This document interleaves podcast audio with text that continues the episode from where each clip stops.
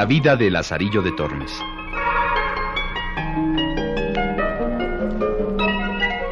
Sus fortunas y adversidades.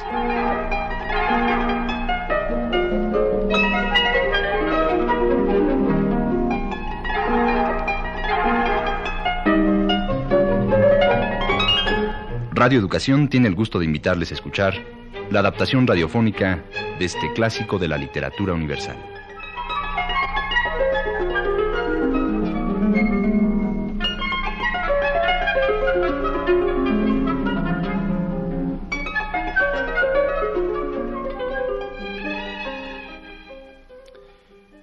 Estábamos en Escalona, en un mesón, mi amo el ciego y yo, y diome un pedazo de longaniza para que lo asase. Yo sabía que solamente el honor habría de gozar de aquella sabrosa longaniza. Y no mirando qué me podría suceder, posponiendo todo el temor por cumplir con el deseo, cambié la negra longaniza por un ruinoso nabo que allí estaba tirado. Cuando mi amo descubrió el engaño, levantóse y asióme y llegóse a olerme. Oh, gran Dios, ¿quién estuviera aquella hora sepultado? que muerto ya lo estaba. Fue tal el coraje del perverso ciego, que si al ruido no acudieran, pienso no me dejara con vida. Sacáronme de entre sus manos, dejándoselas llenas de aquellos pocos cabellos que tenía, arañada la cara, y esto bien lo merecía, pues por su maldad me venían tantas persecuciones. Considerando que a pocos golpes el cruel ciego ahorraría de mí, quise yo ahorrar de él. Y fue así, que luego otro día salimos por la villa a pedir limosna. Y había llovido mucho la noche antes, y porque el día también llovía, y andaba rezando debajo de unos portales que en aquel pueblo había, donde no nos mojamos. Mas como la noche se venía y el llover no cesaba, díjome el ciego.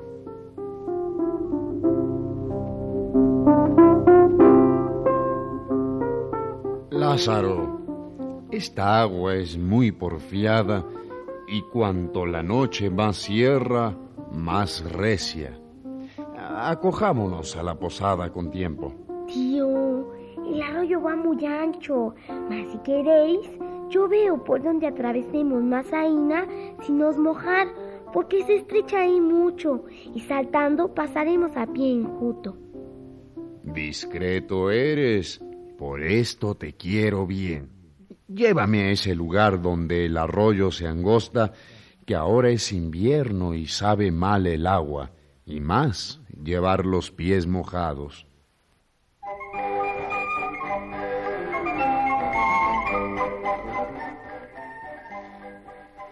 Yo vi al aparejo a mi deseo, saquéle debajo de los portales y llevélo derecho de un pilar o poste de piedra que en la plaza estaba, sobre el cual y sobre otros cargaban saledizos de aquellas casas, y dígole. Tío, este es el paso más angosto que en el arroyo hay. Como llovía recio y el triste se mojaba, y con la prisa que llevábamos de salir del agua que encima se nos caía, y lo más principal, porque Dios le cegó a aquella hora el entendimiento por darme venganza de él, creyóse de mí.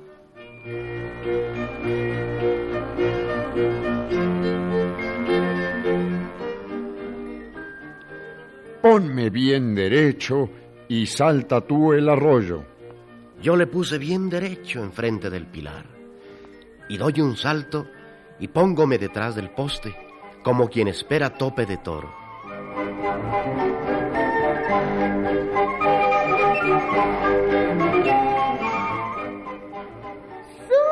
¡Saltad todo lo que podáis! Porque veis de este cabo del agua. Aún apenas lo había acabado de decir, cuando se abalanza el pobre ciego como cabrón y de toda su fuerza arremete, tomando un paso atrás de la corrida para hacer mayor salto.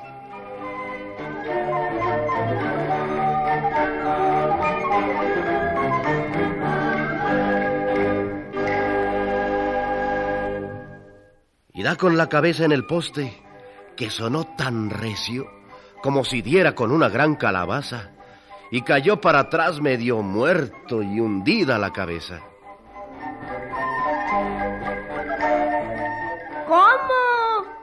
¿Y oliste la longaniza y no el poste? ¡Huele, huele!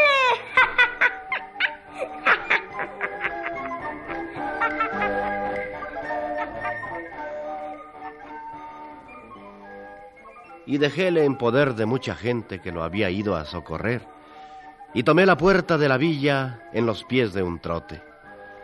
Y antes que la noche viniese, di conmigo en Torrijos. No supe más lo que Dios del hizo, ni curé de lo saber.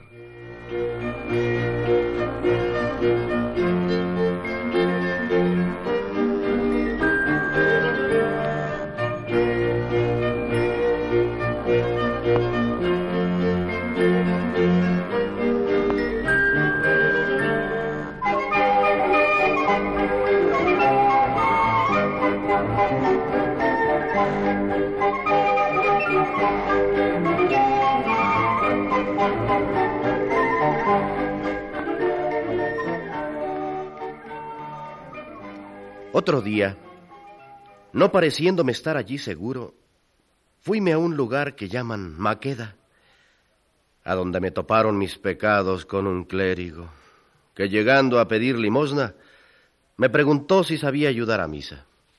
Yo dije que sí, como era verdad, que aunque maltratado, mil cosas buenas me mostró el pecador del ciego, y una de ellas fue esta.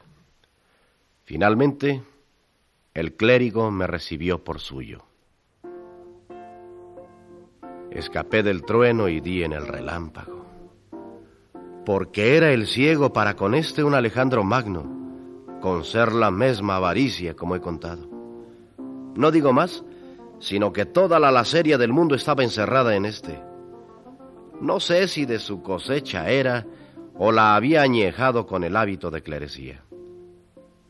Él tenía un arcaz viejo y cerrado con llave, la cual traía atada con una agujeta del paletoque. Y en viniendo del bodigo de la iglesia, por su mano era luego allí lanzado y tornada a cerrar el arca. Y en toda la casa no había ninguna cosa que comer, como suele estar en otras, algún tocino colgado al humero, algún queso puesto en alguna tabla, o en el armario algún canastillo con algunos pedazos de pan de la mesa que sobran. Que me parece a mí que aunque de ello no me aprovechara, con la vista de ello me consolara. Solamente había una horca de cebollas y tras la llave de una cámara en lo alto de la casa. De estas tenía yo de ración una para cada cuatro días.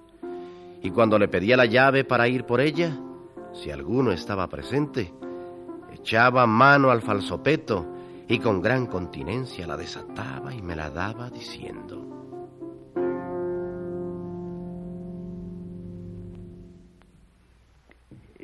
Toma y vuélvela luego, y no hagáis sino golosinear. Como si debajo de ella estuvieran todas las conservas de Valencia con no haber en la dicha cámara maldita otra cosa que las cebollas colgadas de un clavo, las cuales él tenía también por cuenta, que si por malos de mis pecados me desmandara a más de mi taza, me costara caro.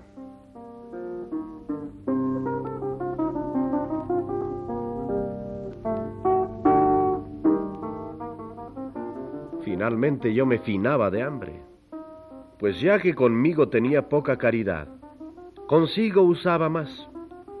Cinco blancas de carne era su ordinario para comer y cenar. Verdad es que partía conmigo del caldo, que de la carne, tan blanco el ojo, sino un poco de pan, y pluguiera a Dios que me remediara. Los sábados, cómense en esta tierra cabezas de carnero, y enviábame por una que costaba tres maravedíes. Aquella le cosía y comía los ojos y la lengua y el cogote y sesos y la carne que en las quijadas tenía, y dábame todos los huesos roídos, y dábamelos en el plato diciendo,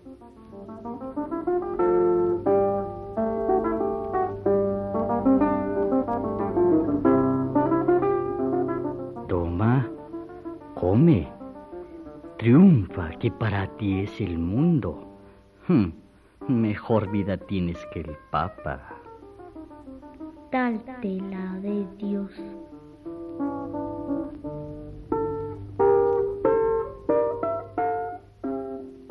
A cabo de tres semanas que estuve con él, vine a tanta flaqueza que no me podía tener en las piernas de pura hambre. Vime claramente ir a la sepultura si Dios y mi saber no me remediaran. Para usar de mis mañas no tenía parejo, por no tener en qué darle salto, y aunque algo hubiera, no podía cegarle, como hacía al que Dios perdone si de aquella calabazada feneció que todavía, aunque astuto, con faltarle aquel preciado sentido, no me sentía. Mas es otro, ninguno hay que tan aguda vista tuviese como él tenía. Cuando al ofertorio estábamos, ninguna blanca en la concha caía que no era de él registrada. El un ojo tenía en la gente y el otro en mis manos. Bailábanle los ojos en el casco como si fueran de azogue. Cuantas blancas ofrecían tenía por cuenta, y acabado de ofrecer, luego me quitaba la concheta y la ponía sobre el altar. ¿No era yo señor de asirle una blanca todo el tiempo que con él viví? O por mejor decir, morí.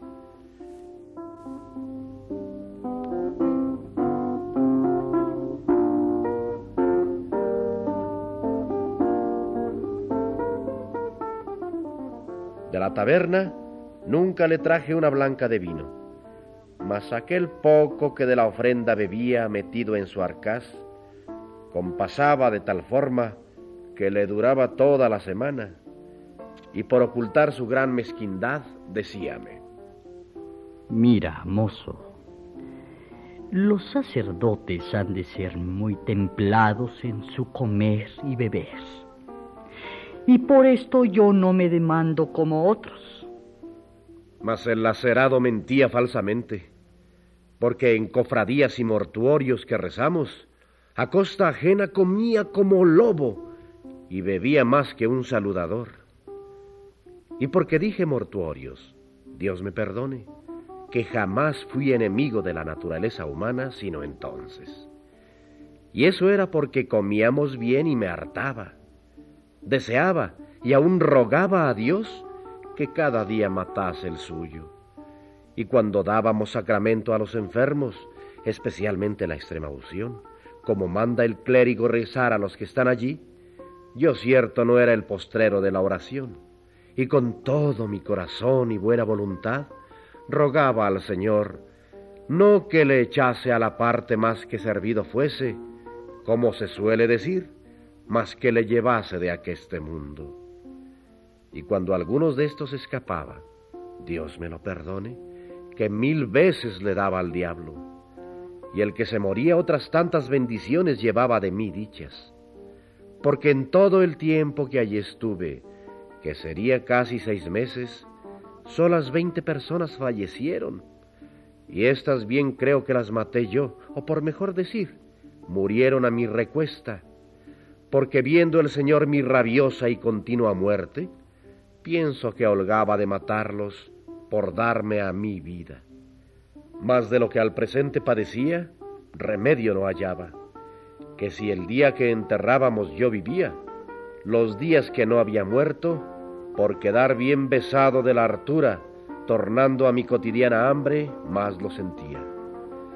De manera que nada hallaba descanso, salvo en la muerte que yo también para mí, como para los otros, deseaba algunas veces, mas no la veía, aunque estaba siempre en mí.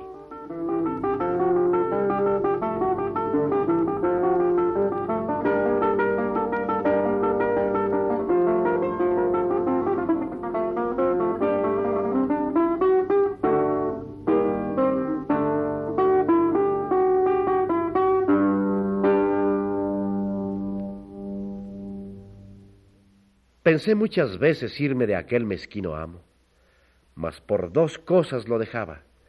La primera, por no me atrever a mis piernas, por temor de la flaqueza que de pura hambre me venía, y la otra, consideraba y decía, yo he tenido dos amos. El primero traíame muerto de hambre, y dejándole, topé con estotro, que me tiene ya con ella en la sepultura. Pues si de este desisto y doy con otro más bajo, ¿qué será sino fenecer? Con esto no me osaba menear, porque tenía por fe que todos los grados había de hallar más ruines. Y a bajar otro punto, no sonara Lázaro, ni se oyera en el mundo.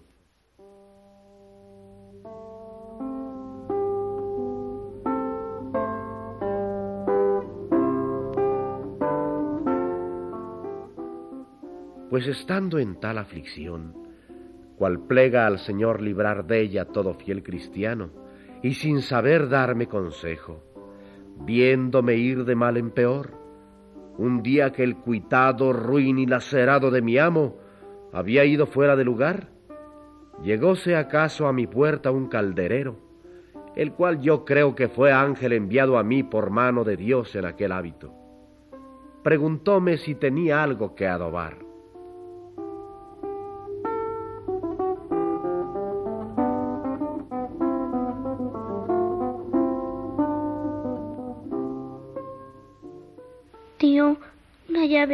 Llave de arte he perdido y temo mi señor me azote por vuestra vida. Veáis si en esas que traéis hay alguna que lo haga, que yo os la pagaré. Comenzó a probar el angelico calderero una y otra de un gran sartal que de ellas traía, y yo ayudarle con mis flacas oraciones. Cuando no me cato, veo en figuras de panes, como dicen, la cara de Dios dentro del arcaz. Y abierto díjele, yo no tengo dineros que os dar por la llave, mas tomad de ahí el pago. Él tomó un bodigo de aquellos, el que mejor le pareció, y dándome mi llave, se fue muy contento, dejándome más a mí.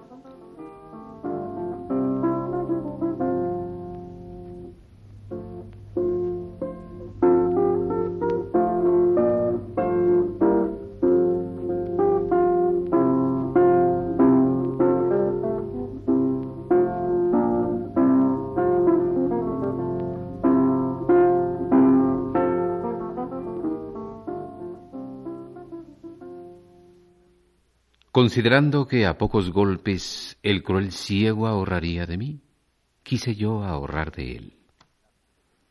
Lázaro depende ahora de otro avaro, y como él dice, escapó del trueno para dar en el relámpago. Su situación ha empeorado, lo espolea el hambre y su ingenio acrecienta su malicia.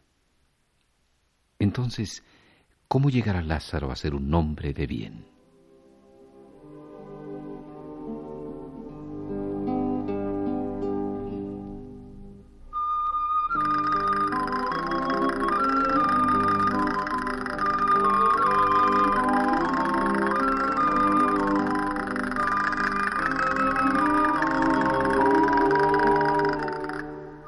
Narración Humberto Espinosa.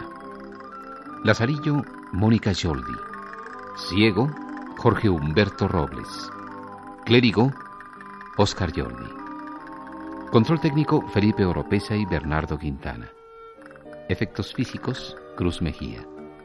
Musicalización Graciela Ramírez. Dirección y adaptación radiofónica de Edmundo Cepeda en una producción de Radio Educación.